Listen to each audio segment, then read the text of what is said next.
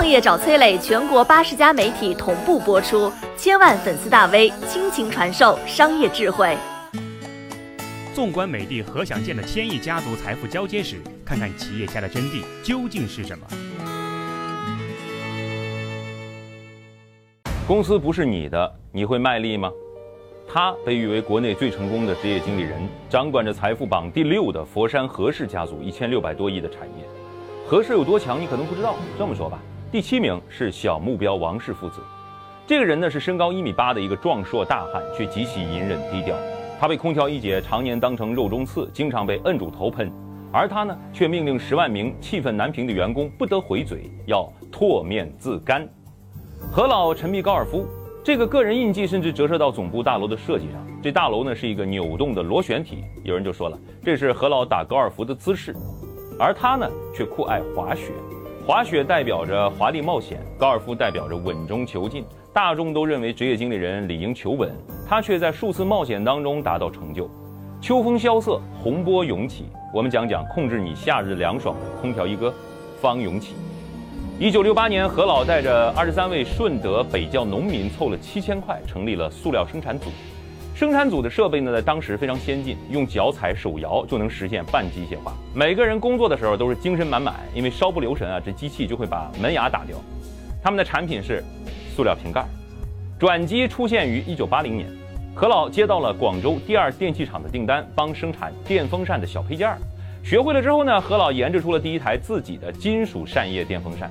要起个名字吧，咱们在珠三角嘛，那就叫明珠牌吧。哼，多年之后的终生对手空调一姐听到这个名字肯定会虎躯一震。不过第二年呢，何老就把品牌名改为美的。当时全国有五千多家风扇厂都造笨重的金属电风扇，竞争非常激烈。得益于地缘优势，何老观察，哎，这港澳同胞回乡探亲啊，一定会带的礼物就是一种塑料叶片的电风扇，轻便、噪音低、成本低。塑料瓶盖起家的何老啊，迅速推出全塑料电风扇，一炮打响。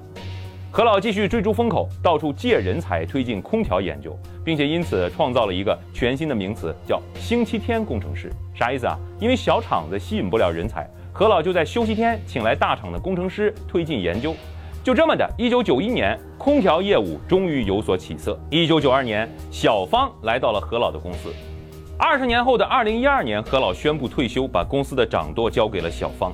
有人问何老：“您这辈子最大的成就是什么？”何老说：“那就是发掘了小芳啊。”二零一二年前后啊，所有的第一代企业家都遇到了传承的问题。为什么这个时间点呢？因为不管是第一代企业家如何折腾啊，他们真正取得飞升的年份就在一九九二。因为这一年，一个重要的人物在南方考察之后发表讲话，看得见的手真正释放了创业创新的规则和空间。四十岁左右的第一代企业家苦干二十年，干到二零一二年，在耄耋之年，子女刚好三十来岁，最棘手的就是交接棒问题。很多二代啊，或者不敢接，或者不愿接。不敢接呢，是能力不足，无以立威，稍有不慎啊，就要受叔叔辈的冷眼，甚至篡位。不愿接呢，是传统制造业基本都是充分竞争，力薄，想象空间小，不如带着家底儿去二级市场或者投资界一展身手。没人想成为父亲的续集，谁都认为自己啊是新番。还有呢，父子的关系问题也多少存在一些尴尬。早期全情投入工作的父辈，很多把子女送去海外就读，或者是放任自流，在青春期啊就父子亲情疏离。强如小目标王也曾经说出后悔没多生几个孩子。小王呢也曾经坦然承认父子存在不小的矛盾。而何老能把家业全权托付给职业经理人小芳，而且小芳还能把公司再带上一个台阶，可以说这是令所有家族复古羡慕至极的模板。小芳是安徽农村出身，华东师范历史系毕业之后，分配到了武汉东风汽车厂工作了五年。一九九二年看到重要人物的讲话以后，小芳来到了北窖镇，在何老处得到了一份企业内部报纸编辑的工作。有一次，员工们坐大巴出行，突然探讨起业务。小芳拍案而起，大胆展开对公司的批评。一番高谈阔论之后，车厢里鸦雀无声。小芳一回头，何老正表情严肃地盯着他。小芳顿时满背冷汗。不料何老突然咧嘴一笑，说：“小伙子不错呀，下次出差啊，你跟我一起考察市场吧。”此后每一次出差，何老都带上了小芳。何老啊，比小芳大二十五岁，这异父异子的感情我们似曾相识。何老之于小芳等于任老之于李一男，等于柳先生之于孙宏斌。不同的选择，不同的结局。很快，小芳在广告部走马上任，大胆启用了第一个美的代言人巩俐，美的享受响彻四方。一九九七年，小芳上任销售部总经理，第一个动作呢就是开掉销售部的主管。不料当天晚上，小芳的私家车就被砸了个稀巴烂。小芳说：“咱们很多代理商都是亲戚关系或者本地人，能力不行啊，我该怎么干呢？”何老让小芳把车放到公司门口展览，并且对小芳说：“你想怎么干，就怎么干。”就这样，小芳换掉了百分之九十的代理商，公司元老们大为不满。但是，一九九八年，在竞争激烈的家电市场，小芳带新团队实现了扭亏为盈。来到两千年前后，横向的品类扩张让公司步履沉重。小芳大刀一挥，砍掉了两千多种产品品类的三分之二。聚焦战略再一次引发了元老们的不满。小芳请示何老，何老依然回答他说：“你想怎么干，就怎么干。”二零一二年的一天，在深夜的办公室，何老摊开一个写的密密麻麻的笔记本，他慢悠悠对小芳说：“有时候啊，你得懂得变通，水至清则无鱼啊。”小芳点头称是。何老接着说：“我要退休了，这些呢是我这几年来记下的你的一些言行。”什么场合、什么话你不该说，什么问题你不应该回答的那么快。那，这个本子你拿回去，好好看一下。这个本儿，它就是治理企业的《黄帝内经》，也是至高权力的尚方宝剑。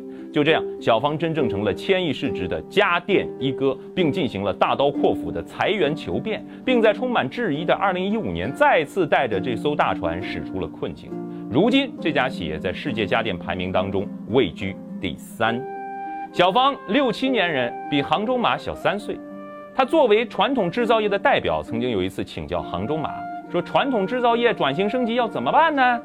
杭州马看着小芳职业经理人的身份，意味深长地说了一句：“一个企业要改啊，一把手想改，那才是真的改了。一把手如果挂羊头卖狗肉，下面看着，那就改不动。”言外之意就是。小芳啊，你在这家姓何的公司里是一把手吗？小芳用二十八年写出了一个字儿，是。谈到自己作为创始人与公司的关系，何老曾经说：“我只是一个过客。”巧的是，小芳也曾经表示：“我对企业来说只是一个过客。”无人能在时间长河里永远保持不败，永掌权力之巅。何老和小芳的故事告诉我们：有过客的心态，才能在一段时间里当好一个主人。企业家精神的真谛只有八个字儿：知人善用，开创精神。我是商业小纸条，我在很多平台去分享过创业方面的课程和经验，比如说抖音、快手、百度、阿里、腾讯等等。我把主讲内容呢整理成一套音频课程，里面谈到了如何创业、如何做副业，以及优质的一些项目剖析等等。